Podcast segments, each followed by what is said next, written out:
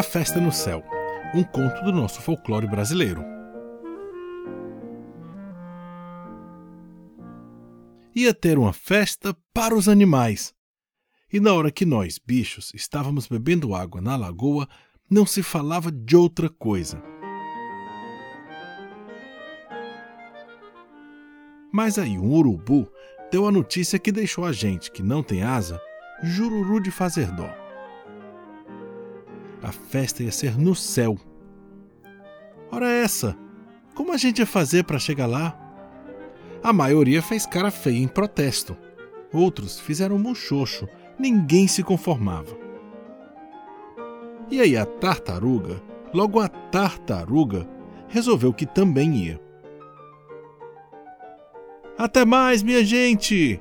Vou indo, que vou devagar. E a gente riu daquela petulância. Com que asa a tartaruga tinha ideia de chegar no céu?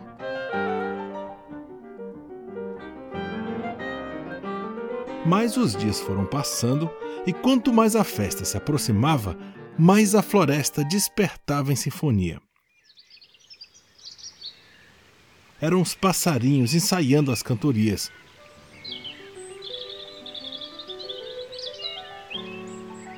cada dia a música soava mais afinada. E quem não cantava como o urubu já ia ensaiando sambas e chorinhos para tocar no violão. No dia da festa, sem ninguém se dar conta, a tartaruga colocou em marcha o seu plano para ir para a festa. Muito de mansinho, foi e entrou às escondidas no violão do urubu. O urubu já ia levando uma carga enorme nas costas: violão, pandeiro, flauta e até sanfona. Uma tartaruga a mais ou a menos não fez muita diferença. Assim ele bateu asas e voou para o céu.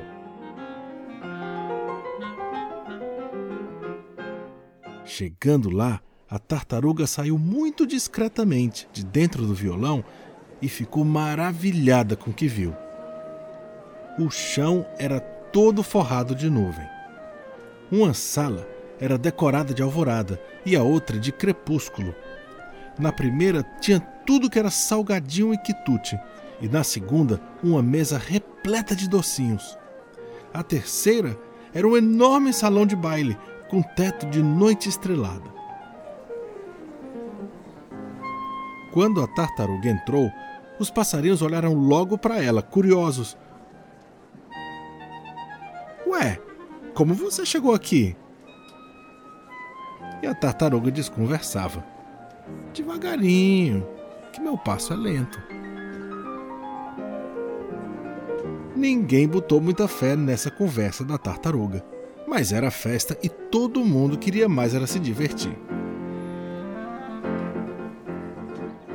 A tartaruga provou salgados, encheu a barriga de sobremesa, bebeu e dançou e cantou a noite toda os sambas que o urubu entoava no violão.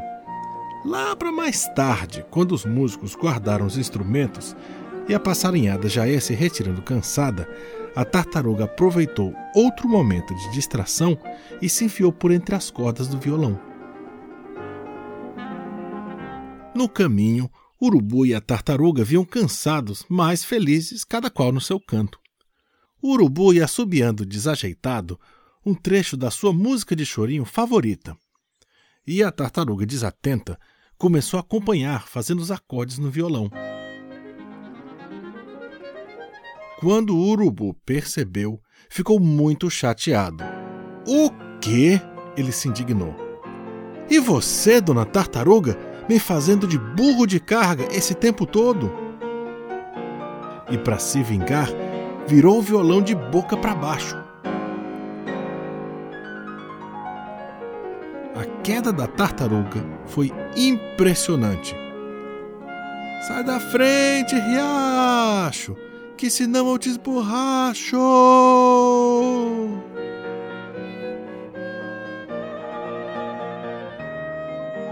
A sorte foi a tartaruga cair na areia fofa nas margens desse riacho aí, quase batendo o casco nas pedras. Não morreu, mas se machucou para valer.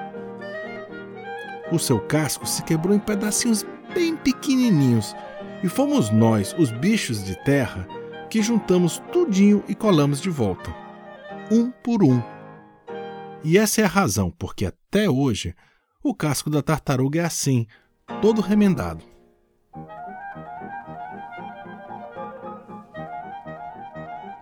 Muito, mas muito tempo depois, teve um sapo cururu que fez a mesma coisa e se meteu no violão do urubu de novo para tentar ir para outra festa no céu. Mas esse espertalhão aí pulou numa lagoa e saiu de lá cantarolando.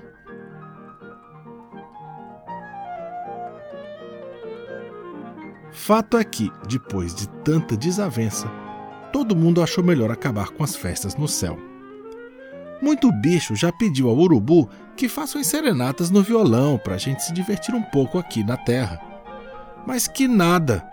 Depois de cair no mesmo golpe duas vezes, ele não quer nem conversa e responde que daqui em diante ninguém mais lhe faz de bobo.